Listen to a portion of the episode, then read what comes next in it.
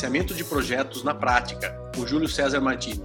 É isso aí, seja muito bem-vindo mais um episódio aí do podcast. Quem está nos ouvindo, quem está nos assistindo aí pelo YouTube, sejam muito bem-vindos mais uma semana aqui. Então a gente vai falar hoje sobre projetos. Então a gente falou semana passada, no episódio 90, 98, a gente fez um, uma introdução, uma breve introdução sobre alguns dos projetos do, que existem aí, as formas de você trabalhar com projeto.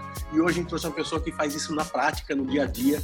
É como nós não somos especialistas nisso, a gente sempre traz aqui alguém para falar com propriedade para vocês, beleza? Então é isso. Fala aí, Wander, bom dia. Olá, Podcasters, bom dia, eu sou Vander Nascimento e seja muito bem-vindo a mais um episódio, o episódio 99 né, do nosso podcast. E como o Eduardo falou, a gente vai entrevistar o Júlio César, né, que é especialista na gestão de projetos, ele tem um currículo aí meio que invejável, né, cara? Ele é ágil líder na Envilha, do PagSeguro, né? E ele atua com um time 100% remoto e o time dele, ele é focado em disseminar os valores e princípios e práticas ágeis, né? Ele também é co-organizador do grupo Agile de Campinas, né? Tem o link aí no, na pauta do episódio, se você quiser conhecer. Ele é responsável também pelos eventos da Linkoff e King Burgers. E ele tem como objetivo também disseminar o Agilis, né? Por todo aquele interiorzão de São Paulo, de forma presencial e remota. Ele tem um currículo aí bacana, né? Pós-graduado em desenvolvimento de software para web pela UFSCar. UFSCar. UFSCar. E colunista de PHP do iMasters. Grande iMasters. Pô, já, já li muito, aprendi muito nesse portal. E é uma honra ter aqui um colaborador do iMasters para compartilhar com a gente a experiência. Fala aí, Júlio. Daqui a pouco a gente vai passar rapidamente aqui os, alguns recadinhos o Eduardo vai passar e você se apresenta, que é melhor você se apresentar do que eu te apresentar, né? É isso aí. Então vamos lá. Antes de a gente chamar o Júlio aqui para bater um papo, a gente só queria novamente, se você está aí no YouTube, porra, compartilha com os, com os amigos aí, ou, é, assina para você receber em primeira mão. Vamos crescer aí a, a, comunidade dentro do YouTube. A gente já tem uma comunidade forte de podcast, agora vamos também é, aqui no vídeo, beleza? Conto com vocês aí. E é, falando um pouquinho sobre o Telegram, pô, nosso grupo lá no Telegram cresce todo, cada semana. Essa semana entrou muita gente. Então entra lá, é gratuito. É só digitar Producast no Telegram que você vai ver o nosso grupo lá. Tem também aqui nas notas, beleza? E o laboratório da produtividade, cara. Se você quiser ser um cara diferente, quer um, dar um passo acima, entra lá, tá o link no post, você assina e paga R$12,99 por mês e está numa comunidade de pessoas lá que tem muitas coisas legais. Além de grupo exclusivo, tem mentoria, a gente bate papo nas lives, tem mapa mental de todos os episódios. Então, é, eu te convido a entrar lá, beleza? Então vamos lá. Fala, Júlio. Beleza? Obrigado primeiro por você estar aqui. E tudo que o Wander falou é verdade, falou tudo certo. Conta aí pra gente. Fala aí, pessoal. Beleza? Primeiramente aí agradecer o, o, Eduardo, né, o Vander aí pelo convite, para mim poder aí compartilhar um pouquinho aí é, com o pessoal aí do, do Producast. Sim, é verdade, é isso daí mesmo, entendeu? É, hoje, hoje eu atuo, né, então eu já estou aí há 20 anos no mercado, né, trabalhando aí com, com TI, basicamente aí a minha história aí foi trabalhar aí com programação boa parte da minha carreira, Comecei lá praticamente em 2000, né, escrevendo pro iMaster, praticamente quando a internet ainda era mato, né, ainda praticamente não não existia. Então o iMaster nesse nesse tempo aí ele era ele era uma referência ali de de artigos técnicos. Então eu eu praticamente fiquei mais de 10 anos ali escrevendo artigos lá no sobre a linguagem PHP. Eu fui programador PHP por muitos anos, então hoje devo muito ao PHP então, boa parte do que eu tenho, do que eu conquistei na minha vida aí foi baseado aí na linguagem que eu estudei. E de quase uns sete, oito anos aí de, desse último tempo aqui, eu acabei saindo um pouquinho aí da programação, né? Não não estou atuando mais tanto com programação e eu comecei a trabalhar aí com a parte de gestão, né? De processos e de pessoas a gente não estava contente ali com a parte de desenvolvimento de software, como, como ela estava sendo feita. Então, daí a gente começou a, a estudar, a buscar alternativa. Foi ali que em 2001 ali a gente ficou sabendo sobre o, o Manifesto Ágil, né? Em 2001 aí, teve 17 pessoas que se reuniram lá nos Estados Unidos, em Utah, e não contente ali com a forma da que era feito o desenvolvimento de software, muita insatisfação dos clientes. Quando a gente apresentava o software ali, Uh, normalmente o cliente não estava feliz com aquele resultado.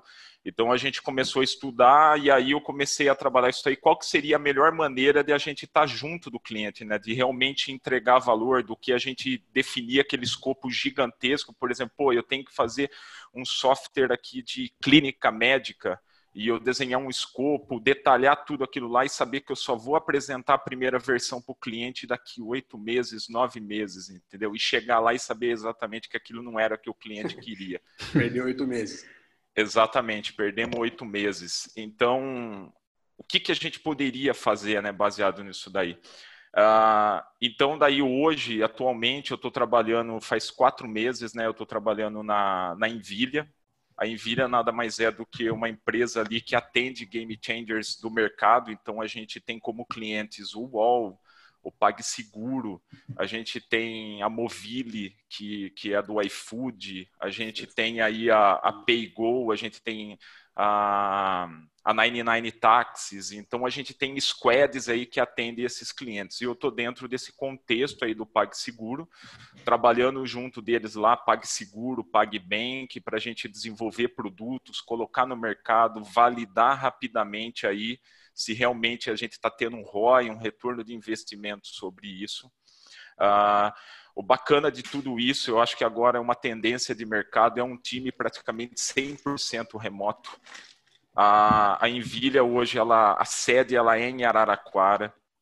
É, a gente está aí com uma filial em Lisboa desde, desde o ano passado. Agora esse mês abriu em Londres. Agora a tendência é ir para os Estados Unidos. Então 200 colaboradores na sede, mas no geral aí a gente tem mil colaboradores aí trabalhando remotamente, né? Então é um desafio. Hoje, hoje eu atuo num time que a gente tem mais cinco devs, então um espalhado em Porto, uh, em Fortaleza, um em Maringá, um em João Pessoa. Então a gente fazer tanto essa parte da gestão de processo, né, de projeto e também fazer a gestão de pessoa pensando na evolução do profissional é um desafio muito grande porque a gente não tem esse tete a tete no dia a dia, né, que eu consigo olhar é. ali o Vander tocar, olhar o Odu, tocar nele, entendeu? Saber como está o sentimento dele, se ele está triste ou não. Então esse mundo virtual, acredito que essa questão do teletrabalho aí é o futuro, é, então, eu acho que as empresas, agora, até pela questão de talentos, a gente sabe que em TI hoje está muito escasso da gente buscar profissional. Então, um dos focos nosso é esse, entendeu? A gente precisa dos melhores profissionais, não importa onde eles estejam, entendeu? Marketing também, fica tranquilo que não é só em TI. Exatamente. Então, pô, você falou uma coisa muito legal, que a gente já gravou vários episódios, a gente fala muito sobre trabalho remoto, tá? Porque hoje é uma, além de ser uma, não é uma tendência, é uma realidade, e tem tudo a ver com produtividade. Então a gente sabe que trabalhar em casa, trabalhar com pessoas à distância, tem tudo isso que você falou com a gente, é a questão mais fria, tem aquela coisa que você não está junto, você não toma um café com, com, a pessoa, não vai almoçar com ele. Tem, tem algumas coisas que acontecem no ambiente presencial que não acontecem no físico, no, no virtual, né? E aí, assim, é, como que você, vocês resolvem um pouquinho, falando um pouquinho off-topic aqui, né? Como que vocês resolvem essa questão de estar remoto e serem produtivos? Assim? Existem, existe alguma maneira que vocês criaram, ou que vocês vêm testando, que vocês testaram para que isso minimize, sei lá, alguma coisa assim? É, eu acho que a palavra-chave que você falou aí, do é experimentação, entendeu? Acho que esse é o ponto. A, a Nvidia ela tem um framework dela, né? Então todo todo esse boom aí do teletrabalho para nós é tudo novo, então a gente se baseia tudo em experimentação. Então a gente tem usa ferramentas, por exemplo, que nem o Sococo é, é uma é uma é uma ferramenta que a gente utiliza que ele simula uma sala virtual, como se você estivesse num The Sims. Vamos falar de um game, então você começa a ver seu bonequinho na sala de escritório e, e daí você consegue interagir com a pessoa ali, você compartilha a tela, você faz videoconferência. Então, o que a gente faz é realmente experimentar. Então, é, a gente faz algum acordo de times. Ó, todo dia que você entrar na sala, abre a câmera, fala bom dia para o pessoal. Então, para você ter aquela empatia, entendeu? De você realmente ter aquele feeling. Eu, assim, trabalhando como agile leader, né, que hoje eu tô, nesse papel aí de realmente conduzir o processo, colocar as práticas ágeis, tirar os impedimentos do time, olhar como está o fluxo das atividades, ver se realmente a gente vai conseguir atender no prazo aquilo lá que o cliente almeja, né, que a gente vai entregar valor. Então, tu, tudo em cima disso daí, a, a gente tem que ter esse feeling, além de processo pessoal também, de estar tá olhando poxa, o do hoje está caso um pouquinho menor, entendeu? É, será que está acontecendo alguma coisa? Vou chamar ele numa cal à parte aqui, vamos Legal. bater um papo, entendeu? Então é isso, sabe? Ter bastante empatia, uh, ouvir bastante, procurar entender a pessoa, o que, que ela está passando naquele momento. É, sabe, é olhar para o lado pessoal mesmo Sim. dela. E se a gente conseguir construir um ambiente agradável, saudável, a gente sabe que, que ela vai conseguir entregar valor. Não, maravilha. É isso aí. Vamos falar um pouquinho sobre. Você falou que você é o, o líder aí na, na área de Agile. O que, o, cara, o que, que faz um Agile líder? Explica pra gente quais são as suas funções, o que, que, o que, que essa pessoa faz dentro de um projeto, dentro de um escopo, dentro de uma empresa. Fala um pouquinho mais, tenta ser um pouco menos técnico, tem pessoas que são mais técnicas, menos, então vamos tentar ficar no, no meio termo. O que, que essa pessoa faz? Qual que é o dia a dia dela? Como que ela senta? O que, que ela faz de manhã, à tarde, à noite? O que, que ela é responsável? Conta pra gente um pouquinho. Tá. Na verdade, hoje o papel do, do Agile Leader, né, principalmente estou falando do contexto da Envilha, tá? Ele tem um papel tanto da parte de gestão de, de processos, né, quanto a parte de gestão de pessoas. Então, o trabalho nosso, basicamente, é o quê? A gente olhar para o time e ver se eles estão seguindo os princípios e valores ágeis, entendeu? A gente vai falar aí sobre metodologia ágil, né? Metodologia ágil versus o, waterfall. Então, em cima disso daí, falando um pouquinho, só para só ficar um pouquinho mais claro ao pessoal que está escutando nós, então, aí a gente vai ter que olhar lá pelo manifesto ágil, né, para a gente entender basicamente o que, que seria esses princípios e valores ágeis, né. Então, em cima disso daí, a gente é, é, legal depois, eu deixo aí como exemplo, você tem lá o agilemanifesto.org, depois vocês podem consultar lá. É, tem alguns valores lá que a gente utiliza como base para nós que somos agilistas. Então a gente tem é, só colocando rapidinho, indivíduos e interações são mais que processos e ferramentas.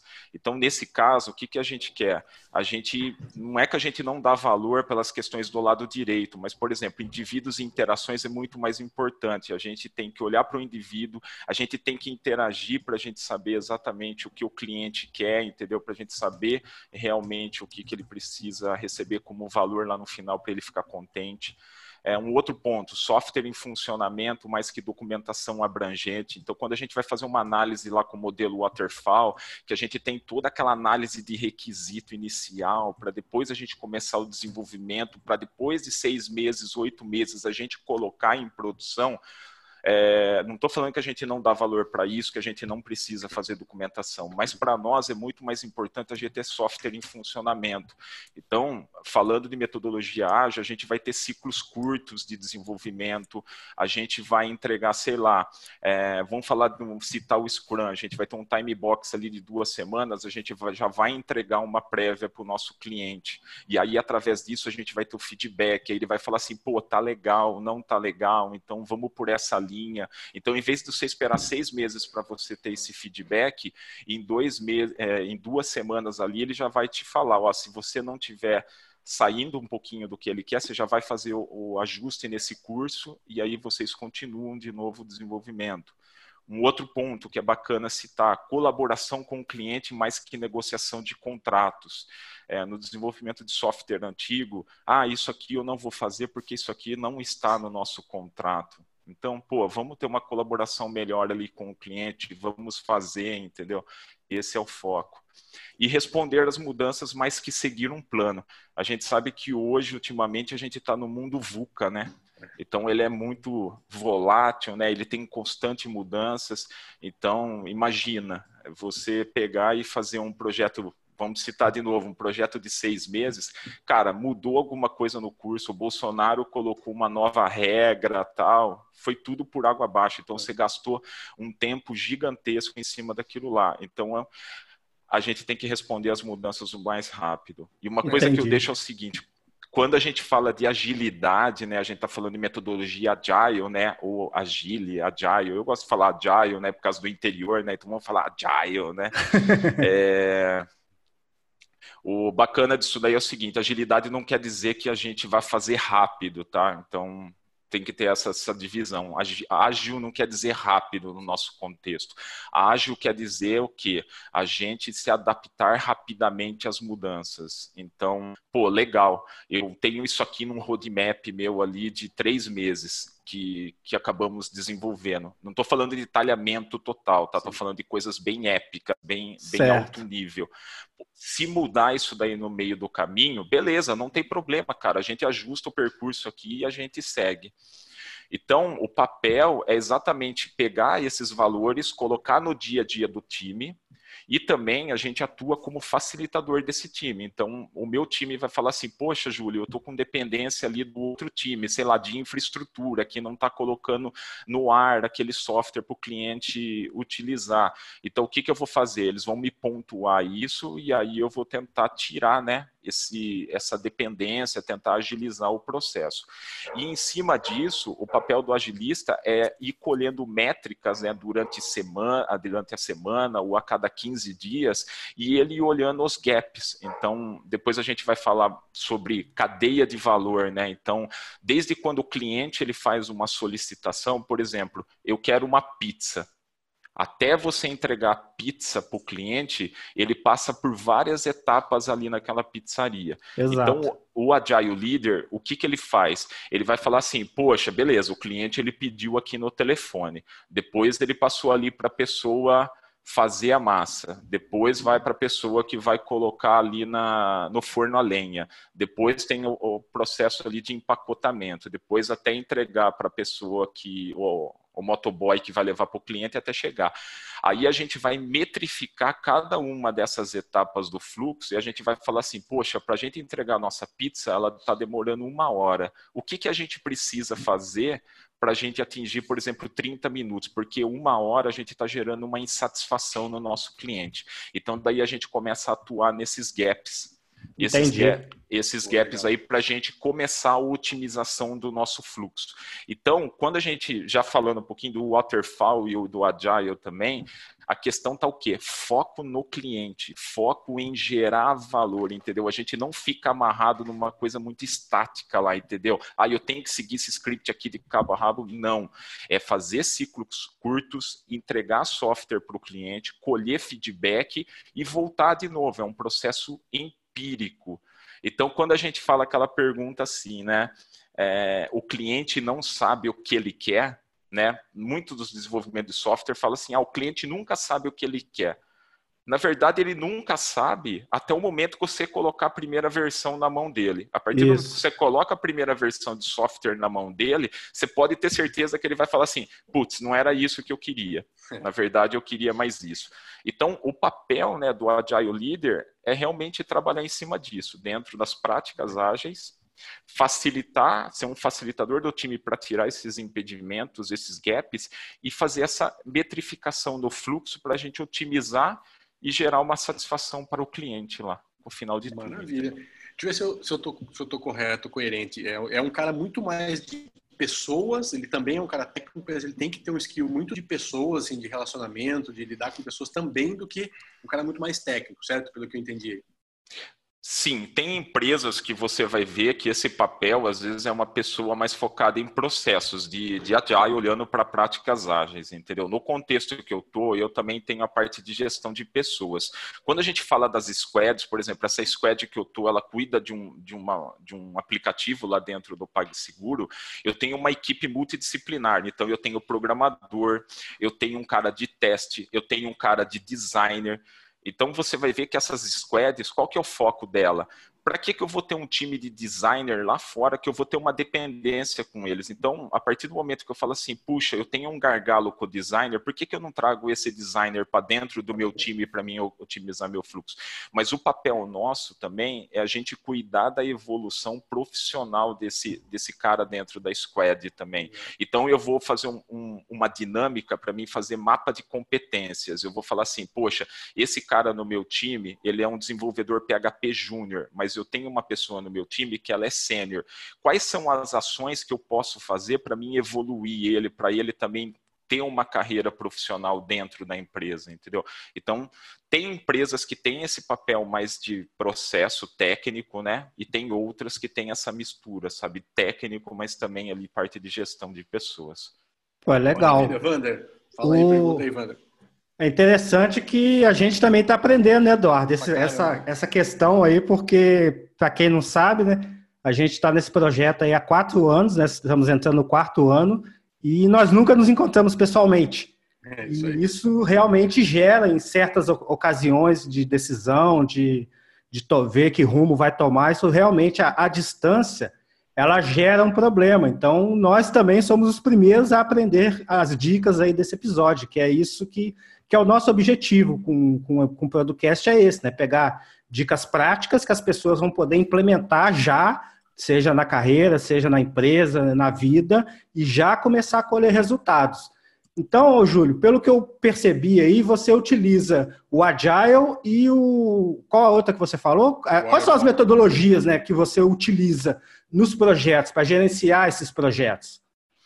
Então, hoje, né, é, a gente tem a questão lá do waterfall, que a gente falou, que gerou toda aquela insatisfação inicial, e pela, assim, não tem nada a ver, a gente não é contra o modelo waterfall. Tem muita gente, hoje, se você for ver no mercado, existe um buzzword em torno do agile, entendeu? Todas as empresas querem aplicar agilidade. Se agilidade, por exemplo, a empresa não, não participar dessa transformação digital, ela está defasada, e não é isso, entendeu? Por exemplo, se na sua empresa empresa, você é uma fábrica de software. Estou falando mais específico de software certo. porque é onde eu tenho a minha experiência, tá? Uhum. É, se o seu cliente, você usa o modelo cascata, que é o waterfall, que você tem esse levantamento de requisitos, depois você passa ali para o desenvolvimento, depois você faz o teste e coloca em produção, que você demora seis meses para colocar isso em produção e o seu cliente está feliz, entendeu? Você não está tendo insatisfação dele, continue nesse modelo, entendeu? Quando chega uma pessoa para nós, principalmente quando eu falo do Agile Campinas, que é um evento aí que a gente faz mensalmente, né, para a gente bater papo sobre agilidade, a pessoa fala assim: ah, como é que eu começo com o Agile? Né? A primeira pergunta que a gente faz é a seguinte: qual é a sua dor, entendeu? Entendi. O que, que você precisa resolver? Ah, não, meu cliente está feliz com o modelo que eu estou. Então, cara, continua com o seu modelo, entendeu? Agora, se você chegar e falar assim, poxa, meu cliente está insatisfeito, está demorando muito para mim colocar coisas na mão dele, eu estou perdendo time to market, meu concorrente está saindo na frente. Então, baseado nessas dores, a gente tem essas ações aí que a gente começa a trabalhar. Mas o que eu vou falar para vocês é o seguinte: é, não chegue numa empresa e fale que você vai aplicar agilidade, seja Scrum, seja Kanban, seja Lean, o que for. Por quê? A partir do momento que você chega numa empresa e você faz esse tipo, pessoa, as pessoas por si elas já vão rejeitar, porque as pessoas elas não gostam de mudanças, Sim. entendeu? Então, falando um pouquinho de Scrum e Kanban agora que são as metodologias ágeis assim mais atuais, o que está em evidência aí no mercado, a gente tem outras, você vai pegar o Scrum. O Scrum, ele é um framework, né? Então ele tem ele é prescritivo, então ele define alguns papéis, algumas cerimônias. Você vai ter o time box ali que a gente vai ter, sei lá, de duas semanas, quatro semanas. O que seria esses time box de duas, quatro semanas? Você vai fazer uma reunião com o time e aí vocês vão definir o que, que vocês vão trabalhar naquelas duas semanas que você alinhou com o cliente, com o PO, ó, essa funcionalidade aqui de cadastro de cliente é importante para mim, esse aqui de colocar no carrinho de compras é importante para mim, e o time vai trabalhar essas duas semanas e após essas duas semanas eles vão apresentar esse incremento do produto. Então é isso. Aí depois você colhe feedback do seu cliente e daí você retroalimenta o seu backlog, você prioriza de novo junto com o seu PO, que é o Product Owner, que é o responsável ali pelo produto, e aí você inicia um novo ciclo até você fazer uma nova entrega do produto. O Scrum, o Scrum, por ele ser um pouco mais prescritivo, às vezes numa empresa maior, é, você tem a criação de novos papéis, então isso afeta hierarquia, sabe? Então é um pouquinho mais complexo a, a adoção do, do Scrum nesse ponto, mas funciona perfeitamente. No caso do Kanban, a gente trabalha mais é, basicamente ali com fluxo contínuo. Então, qual que é a ideia do Kanban? O Kanban em si, na, na essência, ele é do sistema Toyota. Isso. Lá de trás, onde a gente tem ali, é, é na verdade, é é sinalização de card, né? Sinalização de card, o Kanban por si só lá na, na Toyota. Quando a gente fala de Kanban aqui no, no na parte de desenvolvimento de software, a gente está falando do método Kanban, que é um método que foi criado pelo David Anderson, como ele usou como base o, o Kanban da Toyota. Então, daí a gente tem algumas coisas, algumas práticas ali do Kanban que a gente vai utilizar no nosso dia a dia, que é o quê? Basicamente, o Kanban ele não impacta em nada na empresa. A ideia inicial é o quê? Que a gente capture as insatisfações dos clientes, qual é a dor que está tendo, e daí, basicamente, a gente vai desenhar esse fluxo, sendo na parede do escritório, ou a gente vai desenhar numa ferramenta online que nem o Trello, que nem o Todoist, o que for. Então, você vai começar a colocar assim, poxa, aqui eu tenho um to-do, aqui o que é o que eu tenho para fazer, eu tenho o doing, que é o que eu estou fazendo, e o done, o que eu fiz. É um proto Kanban ali, praticamente o mais simples possível. E a ideia é que você realmente visualize esse fluxo como um todo, e daí você vai fazendo aquele trabalho que eu te falei, que é a gente trabalhar ali para a gente ver os gargalos, e aí a gente vai trabalhar nesses gaps para a gente otimizar. O Kanban, ele é muito interessante nessa parte, porque a gente não tem esse time box. Entendi. De, de duas semanas ou quatro semanas ali para a gente entregar valor para o nosso cliente. Então, por exemplo, poxa, se eu terminei uma tarefa hoje, por que, que eu já não posso disponibilizar para o meu cliente visualizar e ele já me dá feedback disso? Então, diariamente você consegue colocar coisas em produção e já colher feedback e retroalimentar novamente o seu processo. Uma outra coisa bacana, né, é, do Kanban, ou também o Scrum também usa o quadro para isso, é, é, aquele, aquele mal que a gente tem em projeto, né? Que a gente pega um monte de coisas para a gente fazer e a gente nunca termina as tarefas.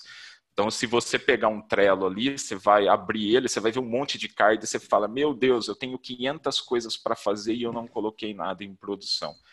A ideia é o quê? Que a gente sempre coloque na cabeça um mantra. Então, para o time que eu estou hoje, eu sempre acordo de manhã, na hora que a gente fala bom dia na sala, a gente fala o seguinte, pessoal, vamos repetir o nosso mantra. Qual é o nosso mantra? Pare de começar e comece a terminar. Fantástico. Então, todo dia você repete isso daí. Então, a dica, uma das dicas que eu dou para o pessoal é exatamente isso daí. Por exemplo, monte lá o seu quadro no Trello, no Todoist, o que for. Antes de você puxar qualquer coisinha aqui da coluna da esquerda, sempre olhe da direita para a esquerda. Aí você vai falar assim: o que, que eu preciso fazer para esse card aqui dar mais um passinho para a direita? Entendi. Ah, ah, mas esse card aqui tá com o Vander. Não tem problema. Eu, Júlio, posso chegar pro Vander e falar assim: Vander, você precisa de ajuda? Ah, puxa, eu preciso. Então vamos junto colocar isso aqui para a direita, porque ali a gente vai dar como concluído. E a sensação que a gente tem quando a gente vê algo concluído é muito melhor. Você chegar no final do dia, você olhar para o seu quadrinho do Trello ou do Todoist, o que for, você falar, puxa, eu realmente terminei todas essas tarefas, te dá uma satisfação muito grande, entendeu? É, mexe no, no nosso sistema de recompensa, né? E, e, voltando lá na, dando o um exemplo prático aqui da questão da pizza, né? A gente, você especificou aí o processo que a, o, todo o processo de, de do, desde o pedido até a entrega da pizza, isso gera um processo, mas o, o foco no cliente, o objetivo final é entregar a melhor pizza no menor tempo possível. Né? E se eu tivesse o foco dentro da minha pizzaria, talvez fosse economizar recheio, talvez fosse fazer a pizza mais rápido, mas também esse foco no cliente, não adianta eu fazer a melhor pizza do mundo e ela demorar duas horas para chegar.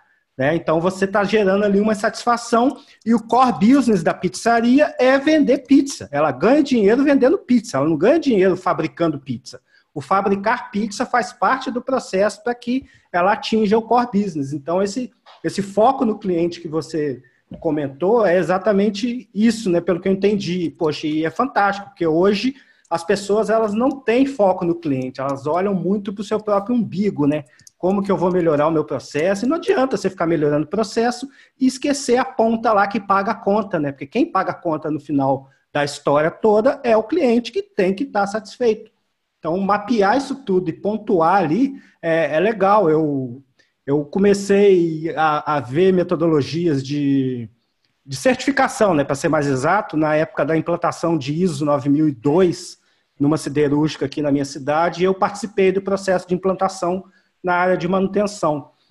Então a gente tinha muito isso, né? Quem que é o nosso cliente? Ah, o nosso cliente é o alto forno. Então o alto forno tem que receber o sinter na granulometria certa, na temperatura certa e no tempo certo. E a gente trabalhava o nosso processo em função do nosso cliente alto forno. Então trazendo isso para o software, trazendo isso para o desenvolvimento de site, você pode trazer isso para uma campanha de marketing, né? Então tudo isso sempre foca no cliente. E quando você foca no cliente, cara, o, a sua operação ela tem muito mais chance de ter sucesso, né? independente da metodologia que for utilizada. Assim, eu acredito e tenho visto que é assim que acontece também. Né? Exatamente, você falou tudo. É que nem eu falo assim. Hoje a gente é, hoje a gente é agilista. Por exemplo, eu atualmente hoje eu trabalho com o método Kanban. E a gente tem outros, a gente tem Scrum, a gente tem o Lean puro, a gente tem XP, a gente tem todas, é dentro do, do guarda-chuva do Agile, a gente tem todas essas práticas, todas essas ferramentas, entendeu? Então, quando a gente chega numa empresa, eu não vou ser xiita de falar, cara, eu vou aplicar Kanban aqui, de forma alguma, a gente vai discutir, a gente vai pegar e falar assim, eu, eu penso assim como cinto de utilidades do Batman, entendeu? Eu sou, eu sou, agilista, então eu vou chegar lá e vou falar assim, puta, nesse cenário aqui, eu acho que seria um Scrum. Eu vou sacar do meu cinto de utilidades e eu vou colocar um Scrum. Agora, vou colocar um Kanban. Então, assim, a gente tem que analisar a situação. Mas que nem você disse, é o foco é lá no cliente, entrega valor, é quem paga a conta, entendeu? Ah, e só complementando um outro caso, é, aquela velha pergunta que a gente tem principalmente em projeto, né? Quando que isso fica pronto, né? é, entendeu? Essa, a pergunta que vale um milhão. essa é a grande dor de quem cuida de projeto, entendeu? Então, se a gente for voltar um pouquinho, falar lá do waterfall, do modelo de cascata, onde a gente faz todos aqueles gráficos gigantes, que a gente tenta pensar em todos os cenários possíveis, que a gente fala, cara, vai demorar tanto tempo para fazer isso você pode ter certeza que isso vai furar. Se um projeto você colocou que vai durar um, um ano, ele vai durar quatro anos e vai dar prejuízo, entendeu? Uh, então a gente é péssimo para estimar, entendeu? E nesses casos de desenvolvimento de software, o grau de incerteza é muito alto, entendeu? A gente pode ter mudanças assim no decorrer do, do, do processo, né? Certo. Então, como que a gente minimiza isso? É como eu já tinha citado, é ciclos curtos de entrega, é colher feedback. Então, ali o cliente já está acompanhando já de, de perto para ele não esperar esses seis meses, entendeu? E por natureza, a gente é péssimo para estimar, né? O ser humano em si, ele não sabe estimar. Se você pegar o caso da pizzaria, que a gente está usando como case aqui, se você perguntar para um por exemplo, eu atendi o telefone, eu vou perguntar para o meu pizzaiolo, cara, quanto tempo você demora para fazer essa pizza? Ele vai falar 15, é, sei lá, 30 minutos tá errado essa estimativa. Por quê? Se você falar para o seu cliente que é 30 minutos, não é 30 minutos, porque 30 minutos já ele não contou o tempo que o cara já ligou, então pode ter passado 10 minutos para ter chegado o pedido para ele. Exato. Quanto, quanto tempo para ele embalar aquela pizza e quanto tempo para o motoboy chegar lá na casa dele. Cara, deu uma hora, entendeu? Então, quando você fala uma estimativa de 30 minutos, está completamente equivocado, entendeu? Não vai ser o real. Por isso esse papel do agilista é muito importante para ele olhar o fluxo inteiro de ponta a ponta. E aí o que acontece? Conforme a gente for rodando a pizzaria, a gente vai rodar pizzaria por um mês, dois meses, três meses, a gente vai ter um histórico gigantesco, falando assim, ó, essa pizza que eu consegui entregar em 30 minutos, essa pizza eu consegui entregar em 50 minutos, essa outra eu consegui entregar em uma hora. E o papel do agilista vai ser fazer esse mapeamento e falar assim, cara, é esse processinho aqui no meu, é essa coluninha aqui no meu fluxo que está com um gap grande. E aí a gente vai trabalhar aquilo lá. Às vezes eu preciso de um outro pizzaiolo, às vezes, eu, às vezes eu preciso, sei lá, de um outro motoboy. E aí você vai gerar os planos e ações em cima disso daí. Entendeu? E outra coisa, tá? É, a gente está falando muito focado em desenvolvimento de software, mas principalmente o pessoal que não é de desenvolvimento de software, principalmente quem está né, escutando nós aqui nesse podcast aqui, é, não fiquem tristes, tá? Porque a agilidade hoje, na verdade, ela está em todas as áreas. Então, hoje a gente tem desenvolvimento de software, a gente tem muito em RH, a gente tem em marketing, a gente tem em jurídico, Existe um caso dentro do PagSeguro que chama chama-se Case de Narnia, que já foi apresentado em vários eventos de agilidade, onde eles aplicaram agilidade no, no time do jurídico do PagSeguro. Então, lá eles fizeram todo o mapeamento para eles entenderem exatamente aonde parava ali o contrato no jurídico, que eles precisavam otimizar esse tempo. Então, sim, a agilidade hoje não é só desenvolvimento de software, ela também aí está dentro de, de outras áreas também. Maravilha. A gente fala daqui a pouco em laboratório, né, Wander? Um pouquinho mais é. de detalhes. A gente fala com ele, é, o laboratório da produtividade, daqui a pouco você que assina vai ter um pouquinho mais desse papo aqui, uma continuação lá, beleza? Mais alguma coisa, Wander? É, esse eu, eu quero ver esse, esse, esse processo ágil, né? Um, num dos setores que a gente não vê isso aplicado de forma alguma é no setor de construção, né? Eu estou num momento aí que eu vou iniciar uma, uma construção e o, o, feedback que eu tenho colhido ultimamente é de, de pedir para morrer, pedir para sair, né? Porque o cara te dá um prazo, a própria construtora, né? Ela, você mostra a planta, ela te dá um prazo, uma estimativa de custo e todo mundo que vai fechar aquele contrato já coloca ali no mínimo 50% de grana a mais, porque sabe que vai estourar o prazo, sabe que vai estourar o orçamento. Então, acho que isso seria de grande valia se esse setor começasse a mapear esses processos. E eu vou fazer um, um estudo né, interessante, né, vou montar um case meu, obviamente, mas para tentar otimizar essa questão aí na construção e também em outras áreas, né? Como você disse, isso aí está em todas as áreas. Qualquer coisa que você vai fazer que tenha um processo envolvido, porque na verdade tudo que a gente vai fazer é um processo, né? Tudo tem um processo envolvido. Você é, abrir o olho e até você chegar no seu trabalho tem todo um processo. Você levantou da cama, você fez sua oração, você fez sua higiene matinal, você tomou seu café, você deu aquela caminhada com o cachorro, né? Estou falando da, da minha rotina. E depois você vai trabalhar. Então, existe pontos ali que você pode otimizar esse processo. E, e como que você vai otimizar aquilo que você não conhece, né? Então, o, o correto é você conhecer detalhadamente o processo, mapear e começar ali a, a medir os pontos, como você mesmo disse. Medindo os pontos, eu consigo identificar, não, esse pizzaiolo, ele é meio maluco, ele sempre dá prazo de 30 minutos para fazer a pizza quatro queijos, mas o cara demora meia hora. E a pizza que é mais complexa, sei lá, uma portuguesa da vida, né, que tem mais ingredientes ali, tem um tempo de forno diferente, não sei, estou chutando aqui que eu não sou especialista em fazer pizza, sou especialista em comer. E, e você pode ali realmente, porra, eu vou chamar um cara que, que, que não precisa ser um pizzaiolo, pode ser um cara para picar ali os ingredientes, deixar preparado, tudo separadinho em potes, né, com etiquetas, para quando vier o pedido da pizza portuguesa, o pizzaiolo já pegar a quantidade certa do produto certo, na ordem certa, para fazer a montagem e fazer a entrega. Na parte do motoboy também você tem questão de rota, questão de tempo de deslocamento, de trânsito, né, de condições climáticas, isso tudo, se você tiver o processo mapeado, você consegue entender, poxa, na semana passada eu fiz uma pizza portuguesa que demorou 30 minutos para chegar no bairro aqui do lado. Aí na semana seguinte que choveu, demorou 45 minutos. Poxa, mas a chuva é uma variável que eu não controlo. Então, o que, que eu posso fazer para minimizar o descontentamento do cliente com essa demora? Seria o quê? Avisar que, ó, tá chovendo por conta da chuva, que a gente não tem controle, sua pizza vai demorar um pouco mais. Né? Então, isso tudo faz até com que o empresário ganhe mais dinheiro. Né? No resumo da ópera, né, o empresário vai ganhar mais dinheiro por ter um processo otimizado, porque o cliente dele vai ficar mais satisfeito. Porque o cliente, o cliente não quer ouvir que a pizza vai chegar em 10 minutos e ela demorar 40 minutos. Ele, de repente, se ele ouviu que ela vai demorar uma hora e meia e ele aceitou que ela vai demorar uma hora e meia e ela chegou em uma hora, é vantagem para a gente da empresa, né? E que é, superou as expectativas dele, né? Porque a, o cliente, né? E eu também como cliente em determinados momentos, a gente cria muita expectativa, a gente eleva muita expectativa. E quando a gente vai dar prazo, eu já percebi isso, nós somos muito otimistas. Né? Até com tarefas que, que eu já sei fazer, eu já faço repetidamente, eu sou extremamente otimista. E realmente, às vezes, poxa, o computador está mais lento, né? Entrou uma atualização. O Mac não acontece isso, mas o Windows vira e mexe, você está trabalhando nele, tem que parar, fazer uma atualização, reiniciar, pronto, já perdeu 10 minutos ali de, de uma tarefa que teoricamente duraria só 5 e vai durar 15.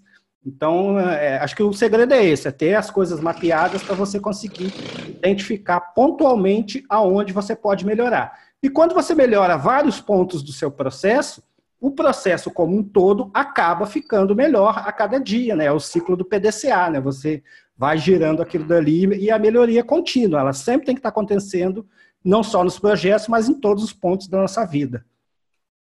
Maravilha. O Júlio, para a gente encerrar aqui, depois a gente fala mais um pouquinho do laboratório. Laboratório Produtividade é o pessoal que está junto com a gente aqui, num grupo fechado. A gente vai dar algumas dicas mais detalhadas. O que, que você deixaria de final para a galera que está ouvindo? Assim, que, que, quais são os principais erros, sei lá, que as empresas cometem? Você já falou alguma coisa que o cara quer copiar só porque é moda? Assim, o que, que acontece no dia a dia, na praticidade? Assim, ah, eu quero... Primeira coisa, eu vou, vou, vou ser uma empresa com a metodologia X, vou contratar um cara assim e tal. Qual que é o principal erro quando a pessoa está migrando, está começando a conhecer uma metodologia ou querendo entrar no negócio? Então, eu acredito assim que a primeira coisa que a gente tem que fazer, principalmente quando a gente está chegando numa, numa empresa, é, nessa questão até desenvolvimento de produto, é a gente realmente saber qual que é a, é a missão, qual que é o seu propósito, entendeu? No que você vai ter que trabalhar porque assim fica mais fácil, entendeu, para você iniciar um projeto. Então, eu gosto sempre assim de citar é, a questão do, do MVP, né, da gente Sim. entregar ali um produto mínimo viável, né. Então, é, a gente tem ali a missão, então a gente vai rodar ali é, sprints curtas para a gente entregar e a partir a cada duas semanas a gente vai medir isso daí para ver se o quanto mais perto dessa missão que o cliente quer de entrega valor a gente está. Às vezes a gente vai rodar, a gente acha que um projeto vai demorar seis meses, pode ser que você rode aí durante dois meses e o cliente já fale assim, pô, legal, já atingiu a missão, então a gente vai, vai parar por aqui. Tem outras maneiras aí da gente fazer, depois a gente pode entrar em maiores detalhes. Esse é um ponto para quem está iniciando em agilidade. É, essa questão até que o, que o Vander citou da, da construção civil, é, ela é uma questão mais é, em cascata, na questão ali de, de projeto, que a gente já tem algo muito definido. Então, a agilidade, quando a gente trabalha assim com as questões de projetos de desenvolvimento de software, a gente tem uma incerteza muito alta. A casa em si, a gente já tem uma coisa mais sequencial do que tem que fazer. Mas é, mas é isso daí, entendeu? A gente realmente entender a nossa missão, entendeu? O que, que a gente precisa realmente gerar de valor ali para o cliente no final. Beleza. Maravilha, então, Evandro. Ficamos Poxa. aqui, depois a gente continua com o laboratório agora para quem assina aí, vai ter mais algumas coisas aí de detalhes. Então, Júlio, muito obrigado pelo seu tempo, pela sua disponibilidade. Muito legal esse negócio de você disseminar isso aí é, para mais pessoas. E aqui é um, uma das oportunidades também que você está tendo para falar com uma audiência diferente também. Então a gente queria agradecer aí, obrigado. Eu já conheço o Júlio há algum tempo aqui da cidade também. E é isso. Valeu aí, muito obrigado. Até semana que vem para você que está nos assistindo, nos ouvindo. E um grande abraço. Um forte abraço para você. Até a próxima semana e tchau, tchau. Valeu, pessoal. Obrigado. E agradeço aí o convite aí. Espero participar aí dos próximos aí. Contem Com certeza.